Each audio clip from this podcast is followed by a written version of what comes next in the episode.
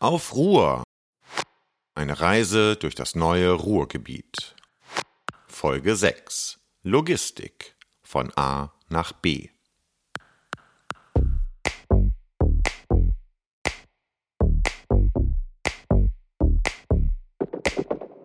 Jeder braucht sie, keiner mag sie. Die LKWs auf unseren Straßen, sie bringen uns zum Beispiel die Ware in unsere Supermärkte, damit die Regale immer gut gefüllt sind. Logistik nennt man das. Und was so unscheinbar daherkommt, ist tatsächlich der drittgrößte Wirtschaftszweig in Deutschland. Um den soll es heute gehen. Herzlich willkommen zu einer neuen Folge unseres Podcasts Aufruhr, eine Reise durch das neue Ruhrgebiet. Heute mit dem Thema Logistik. Wir sprechen mit einem Manager, der mehr Lebensmittel pro Jahr umschlägt, als alle Menschen im Ruhrgebiet zusammen wiegen würden. Wir bezeichnen uns auch immer gerne als der größte Kühlschrank in Nordrhein-Westfalen. Wir haben 1987 hier mit dreieinhalbtausend Quadratmeter angefangen, haben zwischenzeitlich über 10.000 Quadratmeter gekühlte Umschlagfläche. Mit dem Chef des größten Binnenhafens der Welt. Es gibt keinen anderen Hafen, der in diesem Umfang Flächen äh, für Kontraktlogistik vermarkten kann und in diesem Umfang eigene Logistikdienstleistungen anbietet. Und mit einer Wissenschaftlerin für Materialfluss, die Roboter mit Smiley-Gesicht durch die Gegend flitzen lässt. Die Roboter werden den Menschen nicht ersetzen, aber einige Tätigkeiten des Menschen können ersetzt werden. Ich stehe auf dem Hof der Firma Daxa in Herne. Hier befindet sich eine der größten Food-Logistik-Niederlassungen des gesamten Ruhrgebietes. Direkt unter mir, unter dem Asphalt, auf dem ich stehe, wurde früher Kohle gefördert. Denn hier lag die Zeche Friedrich der Große. 100 Jahre lang holten die Kumpel hier viele Millionen Tonnen Kohle aus der Tiefe. 1978 war dann Schluss und wenig später zog die Logistik ein. Die Firma Daxa schlägt hier seit 30 Jahren Lebensmittel um. Was das genau bedeutet, warum die Logistik effizienter werden muss, wie Roboter und die Digitalisierung dabei helfen können und wie es mit dem Klimaschutz aussieht, das erfahre ich jetzt von Christoph Sommer, General Manager von Daxa am Standort Herne.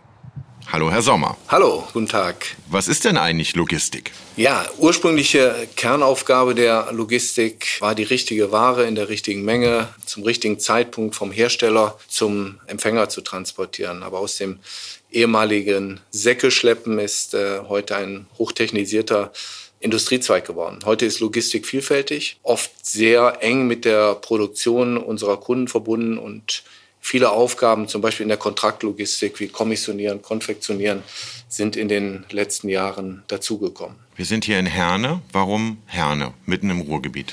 Ja, wir haben hier im Ruhrgebiet eine der größten Food-Niederlassungen äh, des Konzerns. Zum einen natürlich, weil hier ganz viele Menschen leben, die täglich mit Lebensmitteln versorgt werden wollen. Auf der anderen Seite gibt es aber auch viele Unternehmen, die hier produzieren und ihre Waren europaweit verteilen wollen. Und da ist das Ruhrgebiet mit seiner zentralen Lage in Europa als Drehscheibe ideal für den internationalen Warenverkehr. Wie viele Lebensmittel gehen hier so durch, durch Ihre Hallen? Ja, circa 700.000 Tonnen pro Jahr. Wir bezeichnen uns auch immer gerne als der größte Kühlschrank in Nordrhein-Westfalen. Mhm. Wir haben 1987 hier mit dreieinhalbtausend Quadratmeter angefangen, haben zwischenzeitlich über 10.000 Quadratmeter gekühlte Umschlagfläche. Dazu kommen noch knapp 40.000 Palettenstellplätze in unserem automatisierten Hochregallager, aber auch in diversen Außenläger, wo wir nur Lebensmittel lagern und distribuieren. Ja.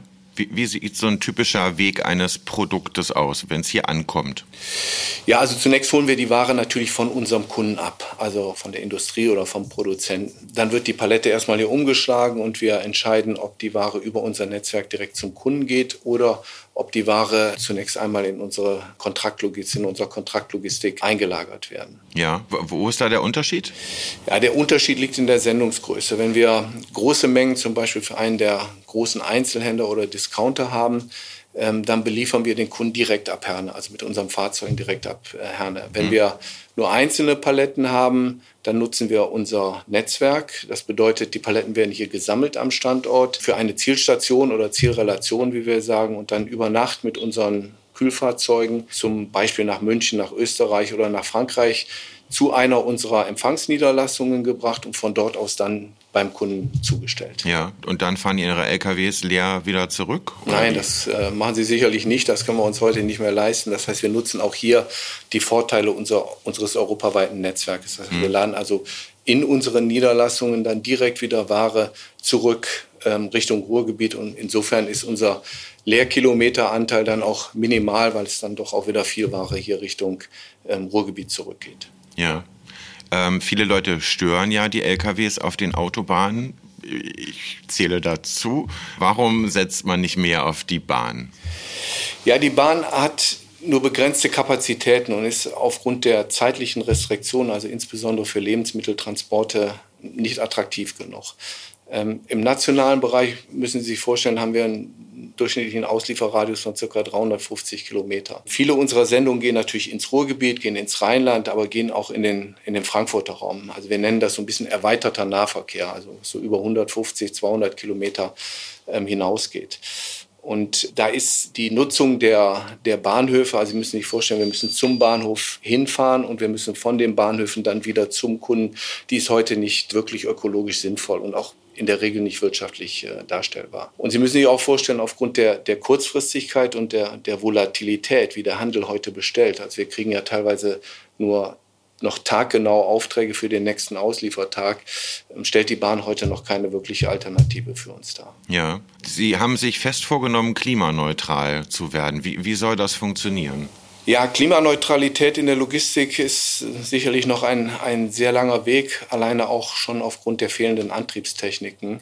Insofern haben wir also unsere eigene Klimaschutzstrategie entwickelt. Zum einen das Thema Prozess- und Energieeffizienz, also die Nutzung, optimale Nutzung von unserem Laderaum durch äh, Doppelstockverladungen, durch Megatrailer, durch Lang-Lkw, aber auch durch unsere unterschiedliche Produktschienen, die wir haben, also zeitliche Produktschienen. Bereich Energieeffizienz, das haben wir gerade hier am Standort gemacht, also ähm, energiesparendes Bauen, ähm, aber auch hundertprozentige Nutzung von Grünstrom, was wir auch hier am Standort machen. Als zweites das Thema Forschung und Innovation, also Förderung und Entwicklung von Nutzung alternativer Antriebstechniken und auch Kraftstoffe. Dabei nutzen wir heute schon im Rahmen eines Projektes äh, DAXA Emission Free Delivery, also emissionsfreie Belieferung der Innenstädte. Da haben wir ein Projekt, was wir europaweit auch ausrollen im Moment, zum Beispiel batteriegetriebene Antriebe. Aber wir beschäftigen uns auch mit äh, der Entwicklung von Wasserstoff-LKWs, ähm, von Hybridfahrzeugen, von Brennstoffzellen-LKWs. Ähm, und das alles machen wir in sehr enger Kooperation mit diversen Universitäten, aber auch mit dem Fraunhofer Institut in in Dortmund. Ja, ich war in mehreren Betrieben hier schon im Ruhrgebiet unterwegs und das Thema Wasserstoff, das zieht sich durch. Das ist ein riesen Hoffnungsträger, auch weil diese Region ja Energiezentrale von Deutschland, vielleicht auch von Europa werden möchte und bleiben möchte. Ist es realistisch, dass man Logistik auf Wasserstofftechnologie umstellen kann? Also zum einen muss man die Zeitspanne erstmal sehen, wann ist Wasserstoff wirklich ein, eine Antriebstechnik, die wir nutzen können. Das wird sicher noch fünf bis zehn Jahren dauern. Für den Bereich des Nahverkehrs setzen wir im Moment sehr stark auf Elektrofahrzeuge in der Zukunft. Aber wir ähm, testen natürlich auch im Zusammenhang mit der Universität in Kempten ähm, zum Beispiel den Einsatz von Wasserstofffahrzeugen. Also mit, mit welcher Reichweite hm. ähm, können wir Wasserstofffahrzeuge einsetzen? Wie ist das Netzwerk, um die Fahrzeuge dann wieder zu tanken, also zu betanken? Aber das wird sicherlich noch fünf bis zehn Jahre dauern, bis diese Technologie greift. Aber sie ist eine Technologie, die sicherlich in der Zukunft auch genutzt werden wird. Ja. Und Sie hatten auch eben angesprochen die Zusammenarbeit mit Forschungsinstituten hier in der Region. Ähm, was ich besonders faszinierend fand, Sie arbeiten mit äh, dem Institut für Materialfluss in Dortmund zusammen. Und Hintergrund ist, dass Sie so ein bisschen vor, Sie möchten ein bisschen in die Glaskugel gucken, was so die nächsten ein, zwei Wochen passiert, wenn ich es richtig verstanden habe. Ja, das ist eines der, der vielen Projekte, die wir mit dem Fraunhofer, also wir haben mit dem Fraunhofer Institut ein Enterprise Lab, das wir seit 2017 sehr erfolgreich betreiben, wo wir in verschiedenen Projekte entwickeln und erforschen.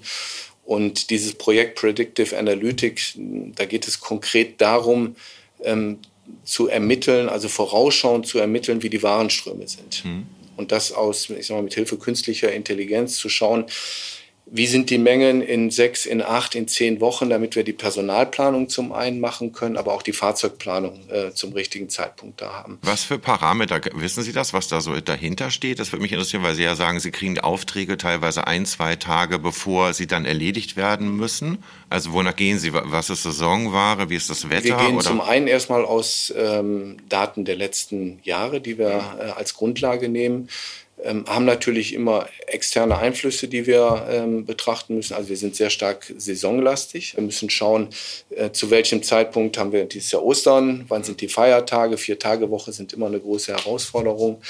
Und diese Daten lassen wir dann dort einfließen. Wir lassen auch zum Beispiel schauen, wie die, wie die Wetterprognosen sind. Also es gibt verschiedene Grundlagen, die wir nutzen, um dann nach vorne zu schauen und zu sagen, wie wir haben dort wirklich arbeiten schon mit relativ geringer Abweichung, aber mit welchen Mengen Wachstum, Mengen, Strömen können wir in den nächsten Wochen äh, vorausschauend ja. Und danach kaufen wir dann halt auch zum Beispiel zusätzliche Transportunternehmer ein oder haben auch eine Planung für unsere Mitarbeiter aufgesetzt. Ja, klasse. Danke für die Information. Sehr gerne. Die Hallen hier bei DAXA sind schon beeindruckend. Man merkt, dass die Branche boomt. Rund 117.000 Menschen arbeiten im Ruhrgebiet im Bereich der Logistik. Es werden immer mehr Lager gebaut. Von 2020 bis 2021 gab es einen Neubauanstieg von fast 50 Prozent. Einer der größten Player ist der Duisburger Hafen, der größte Binnenhafen der Welt. 300 Jahre ist er bereits alt. In den vergangenen 25 Jahren hat er sein Gesicht jedoch komplett verändert. Dahin mache ich mich jetzt auf den Weg.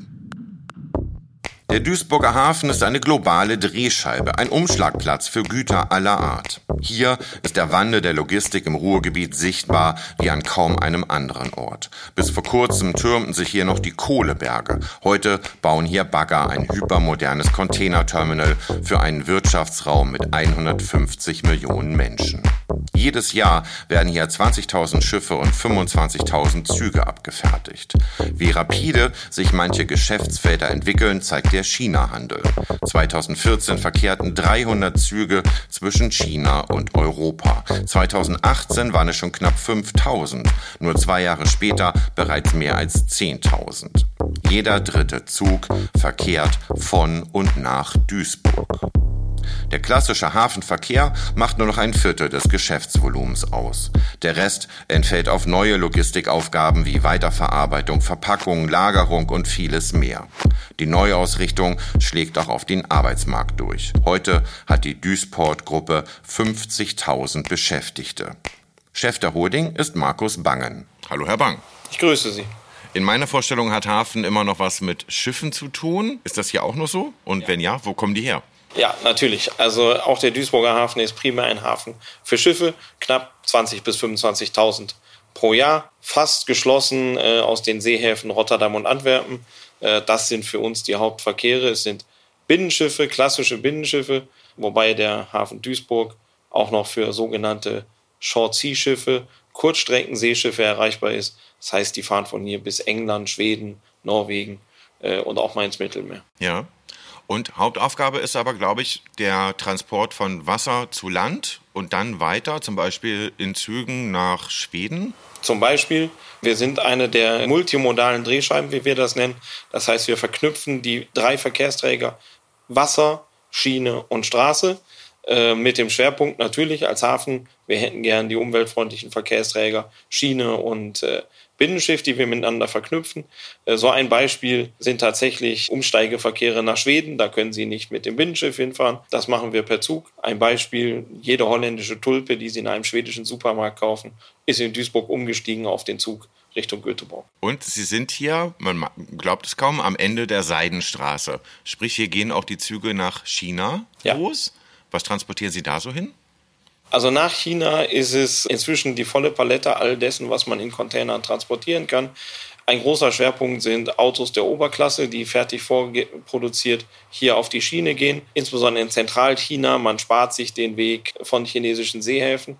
Sehr viel Maschinen- und Anlagenbau, sehr viel Lebensmittel, Milchpulver, auch solche Dinge wie deutsches Bier all diese Dinge sind dort voll. In der Gegenrichtung inzwischen alles, was China produziert, sehr viel Hightech-Ladung. Allerdings auch äh, so Dinge wie bei den sogenannten Fast Fashion Retailern, das heißt den Modegeschäften, wo meine 13-jährige Tochter gerne hingeht, die alle 14 Tage ihr Sortiment wechseln müssen. Die haben das früher geflogen und fahren jetzt mit dem Zug. Okay. Wie hat sich so die Aufgabe eines Hafens verändert in den letzten 20, 30 Jahren? Von einem rein, wir nennen das Landlord-Modell. Das heißt, wir stellen eine Kaikante zur Verfügung und sagen, werdet glücklich mit dem, was ihr tut, äh, zu einem Netzwerkmanager und einem Versorgungsdrehscheibe für die Region. Netzwerk für uns ist Logistik nichts anderes als Netzwerkmanagement. Aber ein Hafen, der sich nicht selbst in diesem Netzwerk engagiert, wird nicht mehr wahrgenommen. Äh, nehmen Sie das Ruhrgebiet, nicht nur Duisburg das ist für einen Einkaufsmanager in Hongkong, der macht den Daumen auf die Landkarte, wo ist denn das und halb Deutschland ist weg. Also müssen wir aktiv sein mit unseren Dienstleistungen, wie Sie es gesagt haben. Deswegen sind diese Aktivitäten entstanden, die inzwischen 75 Prozent unserer Aktivitäten oder unserer Konzernumsätze ausmachen, logistische Dienstleistungen. Immer aber mit dem Kernbereich Hafen, dem Standort Duisburg und das wird auch immer so bleiben. Ja. Warum ausgerechnet Duisburg als größter Binnenhafen der Welt? Was, was haben Sie anders oder besser gemacht als zum Beispiel der langjährige Konkurrent Pittsburgh? Wir haben auf den Rückgang, das hat uns getroffen, das hat Pittsburgh getroffen, zwei von der Montanindustrie über viele Jahrzehnte geprägte Häfen. In beiden Bereichen ist die Montanindustrie faktisch weggebrochen. Wir schlagen heute noch 900.000 Tonnen Kohle im Jahr um. Wir haben mal 30, 40 Millionen Tonnen Kohle umgeschlagen. Wir schlagen seit 20 Jahren kein Eisenerz mehr um. Auch das waren mal äh, hohe Millionen Tonnenbeträge. Und wir haben einfach darauf reagiert aus der Sichtweise der Logistikwirtschaft und der verladenen Wirtschaft. Was brauchen die? Und ja, wenn man aus dem Gedankengang kommt, so ganz falsch haben wir nicht gelegen. Ähm, das hat dazu geführt, dass wir knapp 500 Hektar Flächen völlig neu vermarktet haben. Wir sind aber auch in diesem Geschäftsmodell einzigartig. Es gibt keinen anderen Hafen, der in diesem Umfang Flächen äh, für Kontraktlogistik vermarkten kann und in diesem Umfang eigene Logistikdienstleistungen anbietet. Da haben wir sicherlich auch ein bisschen Glück des Tüchtigen gehabt und natürlich muss man sagen, wir liegen im Ruhrgebiet. Wir haben im Umkreis von 150 Kilometern mehrere Millionen Verbraucher. Wir sind in der sogenannten Logistikbanane der EU, auch der EU-Osterweiterung, geografisch vielleicht einen Tick besser gelegen, als es die Kollegen in Pittsburgh für solche Dinge in den USA gewesen wären. Aber äh, ganz grundsätzlich ist es das Thema, dass wir sehr früh erkannt haben, was will eigentlich der Markt mhm. von einem Standort wie Duisburg? Mhm. Denn der Rhein fließt seit vielen hundert Jahren durch Duisburg. Allein daran kann es nicht gelegen haben. Ja. Sie haben es kurz angesprochen, Kohle. Es gibt ja eine eigene Kohleinsel sogar, auf der früher die Kohle äh, dann transportiert bzw. dann verschifft wurde oder verladen wurde. Und da entsteht was ganz Neues. Richtig. Was, was, entsteht da? Auf der Kohleninsel wird mit dem Duisburg Gateway Terminal Europas größtes Hinterland-Terminal für den Containerumschlag entstehen. Trimodal, auch hier Schifffahrt und Eisenbahn in einem Terminal. Ähm, und es ist nicht nur das größte, sondern es ist auch das erste klimaneutrale. Terminal. Das heißt, das Terminal wird seinen Energiebedarf selbst produzieren. Das ist nicht so ganz trivial, da die großen Containerkräne Spitzenlasten haben. Das heißt, sie haben Spitzenenergiebedürfnisse, die eine Brennstoffzelle mit Wasserstoff Stand heute nicht abdecken kann. Und wir machen das dort erstmals neben der klassischen Photovoltaik äh, in einer Kombination aus BHKWs und Brennstoffzellen, mhm. die diese Lastspitzen abbilden können. Ähm, und wir koppeln das in der sogenannten Quartierskoppelung sowohl mit benachbarten Logistik- und Industrieunternehmen, die die Wärme übernehmen, die wir beim BHKW-Betrieb produzieren, aber es geht auch in angrenzende Wohngebiete. Und das gibt es so nicht. Andere Terminals, die sagen, sie sind klimaneutral, sind das, weil sie halt sogenannten grünen Strom von irgendeinem Stromanbieter ja. beziehen. Wir produzieren den Strom, die Energie in Zukunft völlig autark selbst. Ja, okay. BHKWs zur Erklärung sind Blockheizkraftwerke. Ähm, Sie machen das zusammen unter anderem mit Rolls-Royce die sich hier engagieren. Wann würde das fertig werden? Wir haben mal den Plan gehabt, äh, im dritten, vierten Quartal 23 angesichts der derzeitigen Lieferzeiten in der Bauindustrie haben wir uns aufklären lassen, es wird wohl eher das erste Quartal 24, bis alles verfügbar ist, aber dann soll das Terminal in Betrieb gehen. Ich finde das relativ schnell, muss ich sagen, und auch ambitioniert. Und die Frage ist ja, gibt es denn schon so viele Schiffe, die überhaupt Wasserstoff verarbeiten? Oder, oder haben Sie nachher ein Terminal und es legt keiner an? Ähm, nein, nein, es wird äh, dort angelegt werden. Die Schiffe werden nach und nach äh, auf den Wasserstoffantrieb aus unserer Sicht umstellen. Denn die Binnenschifffahrt ist genau das, was Wasserstoff liebt. Gleichmäßige Belastung, immer schön den Rhein hoch. Da sind wir von überzeugt, das wird der Antrieb der Binnenschifffahrt der Zukunft werden. In der Übergangsphase fertigen wir auch klassische dieselgetriebene Binnenschiffe ab, aber wir machen unser Ding erstmal klimaneutral. Ja, aber es ist schon so eine Wette auf die Zukunft ein bisschen, ne? Ja gut, wer, wenn nicht wir? Wir sind die Nummer eins der Welt, uns geht es wirtschaftlich gut. Wer, wenn nicht die, hm. sollten vorangehen. Ich glaube, wir haben derzeit Zeiten, wo die Marktführer aufgefordert sind, auch mal eine Entscheidung zu treffen, die äh, man bei stur rein betriebswirtschaftlicher Betrachtung vielleicht so nicht treffen dürfte. Mhm. Ähm, das ist aber auch nicht alles. Unternehmertum heißt immer ein bisschen auch Risiko. Das wohnt dem Unternehmen inne. Mhm. Es muss vertretbar sein. In dem Fall halten wir es für vertretbar und für ein, äh, eine positive Wette auf die Zukunft. Wir glauben sogar mit Gewinngarantie. Okay. Sie liegen hier eigentlich mitten in der Stadt. Ist das ein Problem? Es ist eine Herausforderung. Das ist ein Thema, was alle Binnenhäfen haben, was auch ein Seehafen wie Hamburg hat in diesen Bereichen. Wir können leider nicht, wie die Kollegen in Rotterdam, mal einfach eine Marsflagte als Insel in die Nordsee bauen. Das ist eine Herausforderung, der wir uns zunehmend stellen müssen und auch stellen werden. Da haben wir als Duisburger Hafen vielleicht auch in den letzten Jahren ein bisschen zu wenig Augenmerk drauf gehabt. Ganz grundsätzlich ist in Duisburg eine unglaubliche Akzeptanz sowohl für die Industrie als auch für den Hafen gegeben. Also der Hafen, der ist gesetzt, der, der ist für jeden Duisburger gesetzt als Teil der Stadtidentität. Hm. Da darf man sich aber nicht drauf ausruhen. Und wenn man den Anwohnern zuhört und Dinge entwickelt, wir können den Lkw-Verkehr nicht weghexen zum Beispiel, aber wir können uns sehr viel aktiver engagieren zum Thema Verkehrslenkung und Verkehrssteuerung. Ja. Ein weiteres Thema ist Digitalisierung bzw. Automatisierung. Ähm, treiben Sie bestimmt auch voran. In welchen Bereichen würde mich interessieren? Es ist äh, zum einen massiv in dem Bereich der Container-Terminals. Im Binnenland sind die Terminals noch nicht so automatisiert wie im Seehafen, schlicht und ergreifend. Die Technik ist noch sehr teuer. Und im Hinterland haben wir einen Wettbewerb, den der Seehafen nicht hat.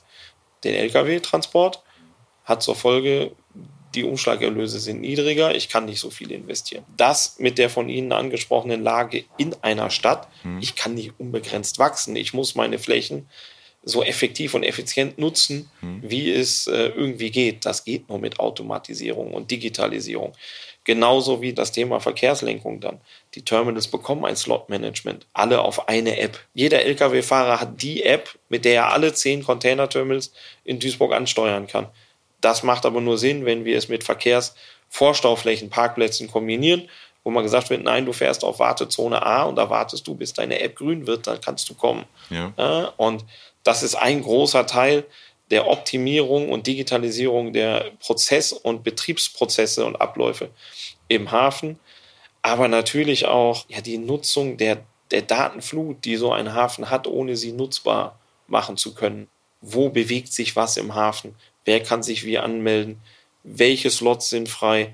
Wo bewegen sich eigentlich welche Warenströme? Mhm. Dinge, wo man heute vielleicht zeitversetzt acht Tage später darauf reagiert, mhm dann ist zu spät, dann ist das Kind ja bekanntlich im Brunnen gefallen, sondern wir wollen in Echtzeit agieren können in Zukunft. Das heißt, es geht um Prozessabläufe, es geht aber auch so ein bisschen darum, in die Zukunft zu gucken, welcher Bedarf könnte kommen in den nächsten Tagen oder vielleicht auch Wochen. Korrekt. Ja. Die Vorplanbarkeit, die es im Kleinen schon gibt, ein Terminal, was nur zu einer Reederei gehört und in dessen IT-Abläufen ist, hm. der sieht für die nächsten 28 Tage ganz genau, welche Container kommen wann mit welchem Schiff mhm. in Rotterdam an, wann sind die bei mir. Und dieses kleine Beispiel wollen wir auf den ganzen Hafen auswärts. Ja. Viele haben Angst, dass dabei Arbeitsplätze verloren gehen. Ist die Befürchtung berechtigt?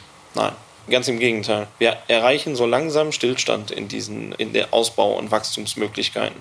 Und dadurch ergibt sich weiteres Wachstum und weiteres Wachstum schafft neue Arbeitsplätze. Was sicherlich so ist, dass ein Hafen wie Duisburg nicht mehr die qualifizierten oder wenig qualifizierten Arbeitsplätze anbieten kann in der Menge, wie das vor 30 Jahren der Fall war. Mhm. Äh, Containerschiffe sind auch bei uns sechs Stunden im Hafen, dann sind sie wieder weg. Mhm. Auch bei uns laufen diese Dinge inzwischen computergesteuert.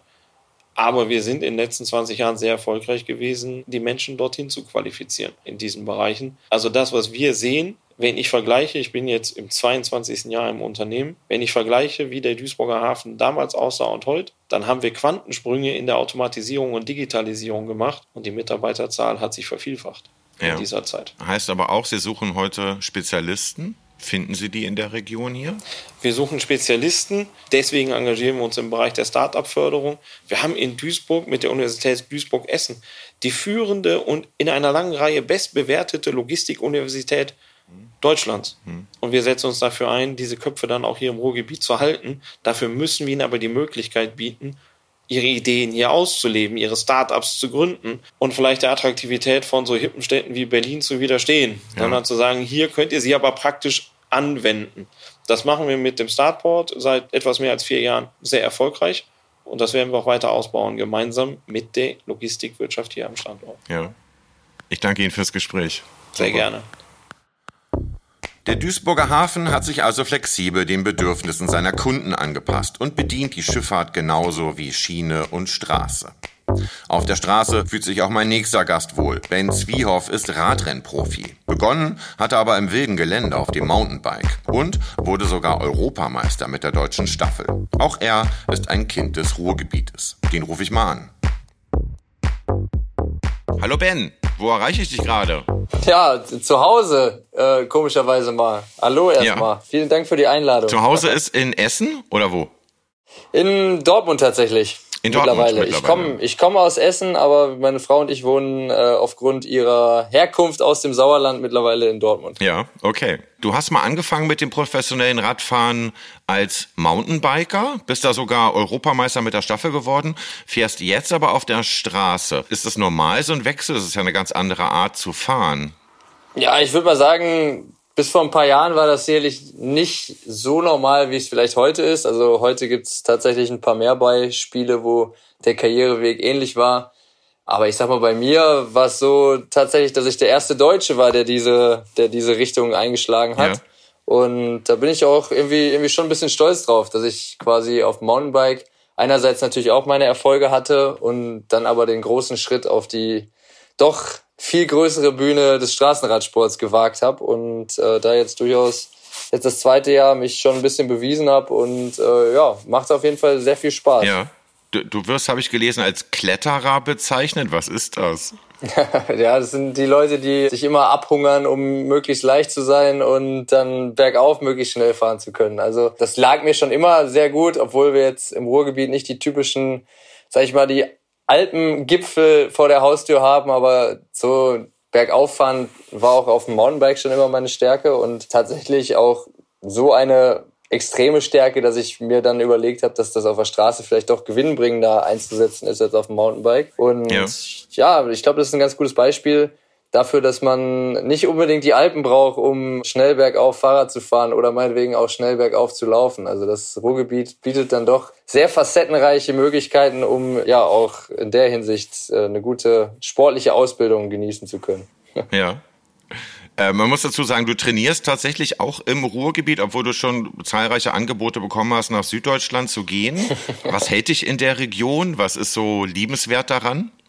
Ja, einfach meine, meine ganze Heimatverbundenheit. Es ist nicht nur, dass hier natürlich alle meine, meine Freunde und meine Familie sässig sind, sondern auch einfach dieses Lebensgefühl im Ruhrgebiet. Also die, die Menschen hier sind äh, immer sehr ehrlich, sehr offen. Und das ist, glaube ich, ich vergleiche das immer so ein bisschen mit der Mentalität, die vielleicht in Hamburg herrscht oder die die, die Norddeutschen manchmal mitbringen. Ja. Und das ist, glaube ich, einzigartig hier, diese, diese Malocha-Mentalität, Kumpelmentalität, das ist besonders und ich glaube, das hat mich über Jahre, Jahrzehnte jetzt mittlerweile auch geprägt und ja, ich versuche halt auch diese, diese Malocha-Mentalität in meinem Sport immer weiter zu integrieren. Ich bin Helfer, Arbeiter, also klar habe ich auch Chancen, eigene Resultate einzufahren, aber bei den großen Rennen bin ich Helfer und Arbeiter für meine, für meine Kapitäne, die dann am Ende, äh, so wie jetzt, wieder den Giro gewinnen können. Und das ist, ja. glaube ich, das so ein bisschen, was mir im Ruhrgebiet gefällt. Damit kann ich mich gut identifizieren. Ja, ich finde auch, das passt ganz gut. Wie viele Kilometer liegst du so zurück am Tag? Kann man das sagen? Ja, ich kann, kann dir sagen, wo ich wahrscheinlich dieses Jahr landen werde. Also ich bin jetzt gerade auf Kurs, dass ich, weiß ich nicht, Richtung 32 bis 34.000 Kilometer im Jahr fahre. Ähm, das ist dann, schon, ist dann schon eine ganze Menge. Wenn man das durch die Tage teilt, dann sind das halt im Schnitt knapp 100 Kilometer am Tag, äh, auf alle Tage gerechnet, aber wir trainieren ja nicht jeden Tag. Also sind ja Minimum mal pro Woche ein Ruhetag dabei. Also sind wir wahrscheinlich eher irgendwo bei 120 bis 140 am Tag, ja. wenn man alles zusammenrechnet. Ja. Das läppert sich. das klingt mir so. Äh, mal abgesehen vom, vom Profisport äh, habe ich äh, gemerkt bei meinen Reisen durchs Ruhrgebiet, dass sich auch für ganz normale Fahrradfahrer eine ganze Menge tut, dass da so Eisenbahntrassen, stillgelegte, umgewandelt werden und dass man richtig weite Wege mit dem Fahrrad zurücklegen kann im Ruhrgebiet. Hast du das auch schon mitbekommen und wie beurteilst du das so? Ja, natürlich. Also ich habe den Wandel ja am eigenen Leib sozusagen die letzten ich bin seit 2014 jetzt Profi, aber natürlich davor auch schon im Ruhrgebiet immer am Trainieren gewesen und den Wandel sozusagen selber mitbekommen. Also gerade das Radwegenetz hat sich natürlich extrem verändert die letzten Jahre. Vor allen Dingen auch äh, die, der Ausbau der Trassen äh, ist deutlich angewachsen. Also es war früher mal so, dass eine, eine Bahntrasse in Essen sozusagen als Radweg genutzt wurde. Und mittlerweile ist das ja schon fast zu einem Hype geworden. Da wird ja jede alte Bahntrasse zum Radweg umfunktioniert und das ist schön mit anzusehen. Also ich glaube, das tut der, der Region extrem gut, der Infrastruktur extrem gut und letztendlich ist es natürlich noch nicht perfekt. Also gerade äh, das Projekt RS1, Radschnellweg von äh, Dortmund, ich weiß gar nicht, bis wohin der gehen soll, Mülheim, ja. der ist, ist in Planung und an einigen Stellen natürlich auch schon ausgebaut. Nutze ich selber auch, äh, wenn es geht, sehr, sehr gerne. Mhm. Aber letztendlich fehlt da immer noch ein bisschen. Also man merkt schon, dass auch die, die Umsetzung der ganzen guten Planung dann manchmal ein bisschen noch hakt, weil einfach, ja, sag ich mal, glaube ich, auch die politischen Hürden manchmal noch ein bisschen groß sind. Ja. Aber ich habe das Gefühl, dass alle Städte da an einem Strang ziehen und übergeordnet auch, dass vor allen Dingen auch zum Beispiel der Ruhrtourismusverband da extrem viel tut. Und das ist, glaube ich, das Wichtigste. Äh, letztendlich wird es wahrscheinlich darauf hinauslaufen, dass bis 2030 schätze ich mal, das Radwegenetz so weit ist, dass man komplett als Pendler auch aufs Auto verzichten kann. Und ich glaube, das ist sehr, sehr erstrebenswert, gerade in so einem Ballungszentrum wie, wie dem Ruhrgebiet. Absolut, ja. Ich habe gelesen, was äh, neben den sportlichen Herausforderungen sind ja auch ganz wichtig die Zwischenstopps, nämlich Eiscafés, äh, Eisdielen und Biergärten. Das hat mich irgendwie beruhigt beim Lesen. Ja, natürlich. Ja, wenn ich mal, wenn ich mal zu Hause bin und ähm, dann vielleicht auch nicht das Training habe, wo ich unbedingt irgendein Programm erfüllen muss oder irgendwelche Intervalle fahren muss, ähm, dann nutze ich die ganzen Zwischenstopps schon ganz gerne. Also gerade äh, Kaffee ist natürlich als Radfahrer muss man wissen, da ist, ist schon so ein Stück weit auch unsere, unser Heiligtum. Also da sind die Radfahrer immer ganz vorne dabei beim Kaffee und deswegen ist, okay. das, äh, ist das so ein Stück weit natürlich immer wichtig, die guten, äh, guten Kaffeespots, wo es den besten Kaffee gibt, zu kennen. Ja, da musst du mir nach dem Gespräch noch mal ein paar Tipps geben. Ja, sehr gerne. Da kann ich dir eine Liste schicken, das ist kein Problem. Ja. Ähm, weil du nun aus dem Radsport kommst, muss man eigentlich Fußballfan sein in der Region oder kann man das auch links liegen lassen? Ah, also das kann man in meinen Augen nicht links liegen lassen. Also ich bin äh, seit okay. Kind an natürlich schon Borussia Dortmund-Fan, seit kind, Kindesbeinen, äh, so ein bisschen geprägt auch durch meinen Onkel, der eine Dauerkarte hat und auch schon seit Jahrzehnten eine Dauerkarte beim BVB hat. Ich bin selber noch nicht in den Genuss gekommen. Ich wohne jetzt schon fast zwei Jahre in Dortmund und äh, habe keine Chance auf Karten, war seitdem ein einziges Mal original im Stadion. Also okay. Wenn, der, wenn irgendein ein Verantwortlicher vom BVB mich hier hört, dann äh, schickt mir doch bitte mal irgendwann eine Karte. Ja, bitte kontaktieren. Ich, ich bezahle auch, ich bezahle, ich bezahle auch alles, was ihr wollt. Nee, ähm, und sonst, ansonsten natürlich mein Heimatverein Rot-Weiß Essen, da bin ich äh, auch ganz vorne dabei. Dauerkarten haben wir seit Ewigkeiten und die sind jetzt ja zum Glück auch in die dritte Liga aufgestiegen. Also für mich geht's dann ohne Fußball auch nicht. Ja. Ähm, das ist ja völlig, völlig normal in der Region. Also ich glaube, da gibt's kaum eine Region in Deutschland, wo der Fußball so tief verwurzelt ist und es so viele Vereine auf höchstem Niveau gibt, wie, wie bei uns hier im Ruhrgebiet. Ja. Wenn du Freunde zu Besuch hast von außerhalb, übers Wochenende, an welchen Orten, welche Orte würdest du denen zeigen? Wo würdest du hinfahren mit denen? Also der Klassiker ist eigentlich immer bei uns in Essen gewesen, die schöne Aussicht. Äh, das ist Korteklippe nennt sich das. Das ist oberhalb vom Baldener See. Mhm.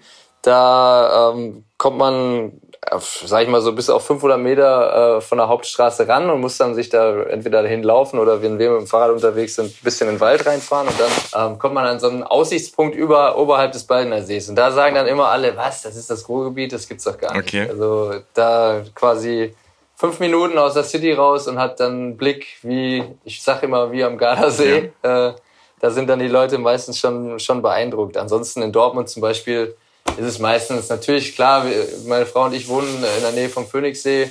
Das zeigt man natürlich auch mal, aber ähm, dann Hohensieburg, solche Geschichten. Ich gehe meistens mit den Leuten ins Grüne, dass sie halt sehen, ja, ja dass dieses klassische Vorurteil der Metropolregion und äh, ja ehemalige Zechenregion, hier ist da überall nur Kohle und, äh, und Müll und Staub, mhm. dass das so ein bisschen aufgeräumt wird, weil ich finde schon, dass das Ruhrgebiet mit einer der grünsten Regionen in Deutschland ist und ähm, ja, das einfach, dass wir immer zu schlecht wegkommen in der gesamtdeutschen Betrachtung. Ja. Damit räumen wir ja gerade auf. Ich danke Vernünftig. dir fürs Gespräch. Ja. ja, kein Problem, sehr gerne. Vielen Dank. Irgendwie passt der Zwiehoff gut in diese Gegend mit dieser Malocha-Einstellung und seiner Kraft, dabei uneigennützig und immer das höhere Ziel vor Augen. Es gibt aber auch Arbeiten, die auf Dauer zu schwer sind für den Menschen oder zu monoton und die Roboter viel besser erledigen können, gerade in der Logistik. Eine, die sich mit den Blechkameraden bestens auskennt, ist Jana Joost. Hallo, fangt einmal an. Frau Joost? Ja, genau. Ja, hallo. Ja, Grüße Sie. Ja, gerne. Ja, ja. Sie ist Forscherin am IML, dem Fraunhofer Institut für Materialfluss und Logistik in Dortmund mit knapp 400 Beschäftigten. Das ist ein ganz schön großer Campus. Ja, ja, das ist ja über die Jahre gewachsen. Ja. Das ist das Hauptgebäude und dann wahrscheinlich mal irgendwie angebaut. Jana Joost leitet die Abteilung für Robotik. Eines ihrer Forschungsobjekte ist Emily. Emily ist ein Behälter, der selbst fährt. Anders als viele Roboter im Film sieht er einem Menschen gar nicht ähnlich, wäre da nicht ein großer Smiley auf seiner Außenhülle. Hallo Frau Joost. Hallo. Werden Roboter eines Tages den Menschen bei der Arbeit ersetzen? Nein, die, die, Roboter werden den Menschen nicht ersetzen, aber einige Tätigkeiten des Menschen können ersetzt werden. Denn durch die Fähigkeiten des Menschen, ähm, sowohl sensorisch als auch intellektuell, ist er nicht ersetzbar. Aber es gibt natürlich auch gewisse Arbeiten, die sehr monoton sind und sehr schwerfällig sind und dafür brauchen wir Roboter. Ja, man kennt das so von Pflegerobotern, die sehen immer alle möglichst menschlich aus. Ähm, ist das in der Logistik, ist das irgendwie hilfreich oder?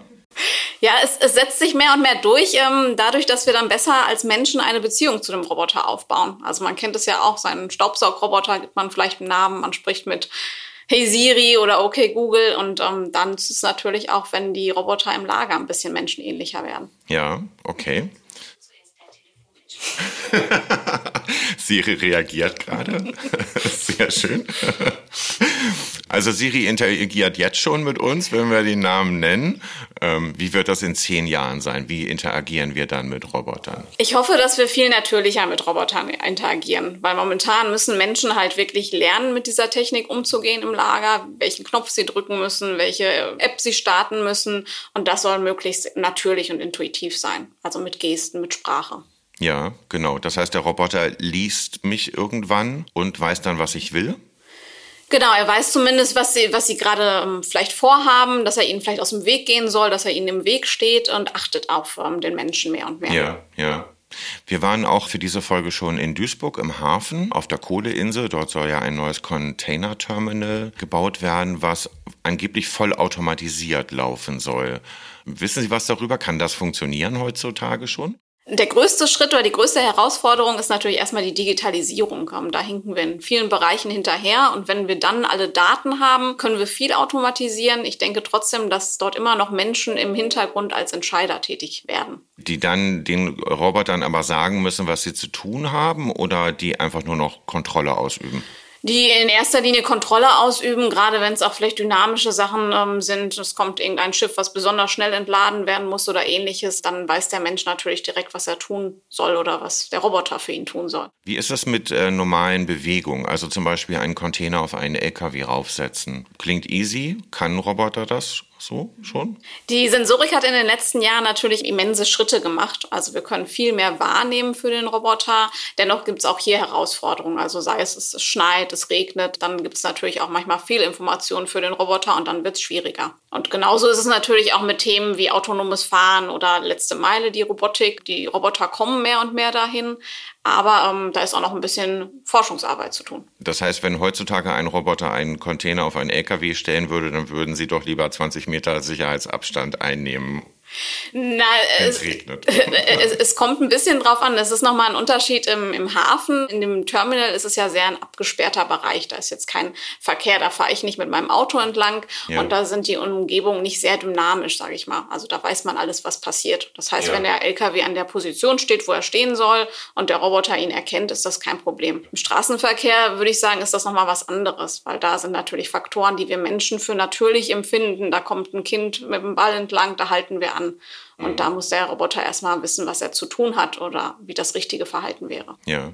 Im Hamburger Hafen hat man das auch versucht, so einen Bereich im Container-Terminal, wo ich weiß, dass da Menschen überhaupt gar keinen Zutritt haben. Weil man sagt, der Mensch ist der Störfaktor in dem Augenblick. Solange kein Mensch da ist, funktioniert alles, funktionieren diese Maschinen. Aber sobald ein Mensch dort irgendwie auf die Straße tritt, ist Gefahr.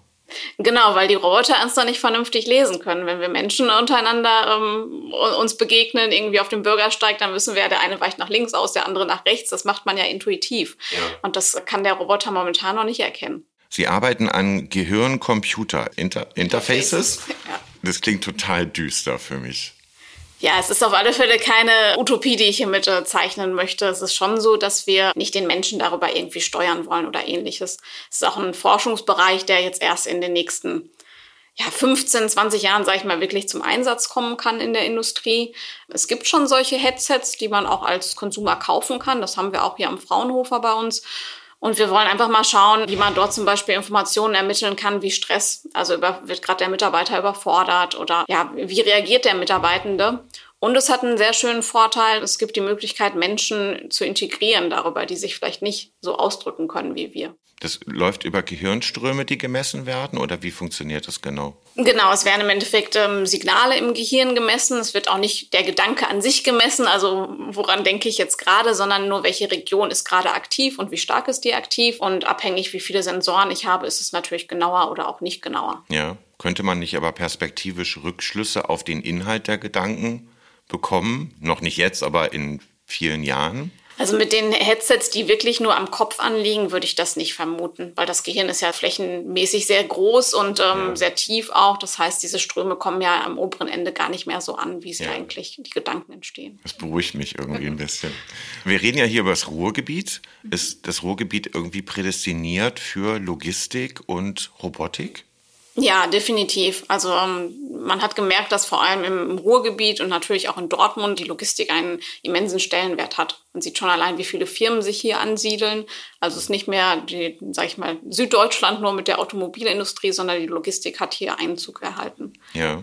Sie haben unten, wir sind gerade durchgegangen, eine riesengroße Versuchshalle sieht so ein bisschen aus wie so ein Fußballfeld, ja. wo die Roboter fahren. Das würde ich jetzt mir gerne mal genauer anschauen. Darf ich? Ja, klar, dann gehen wir gerne runter. Ja, super, danke.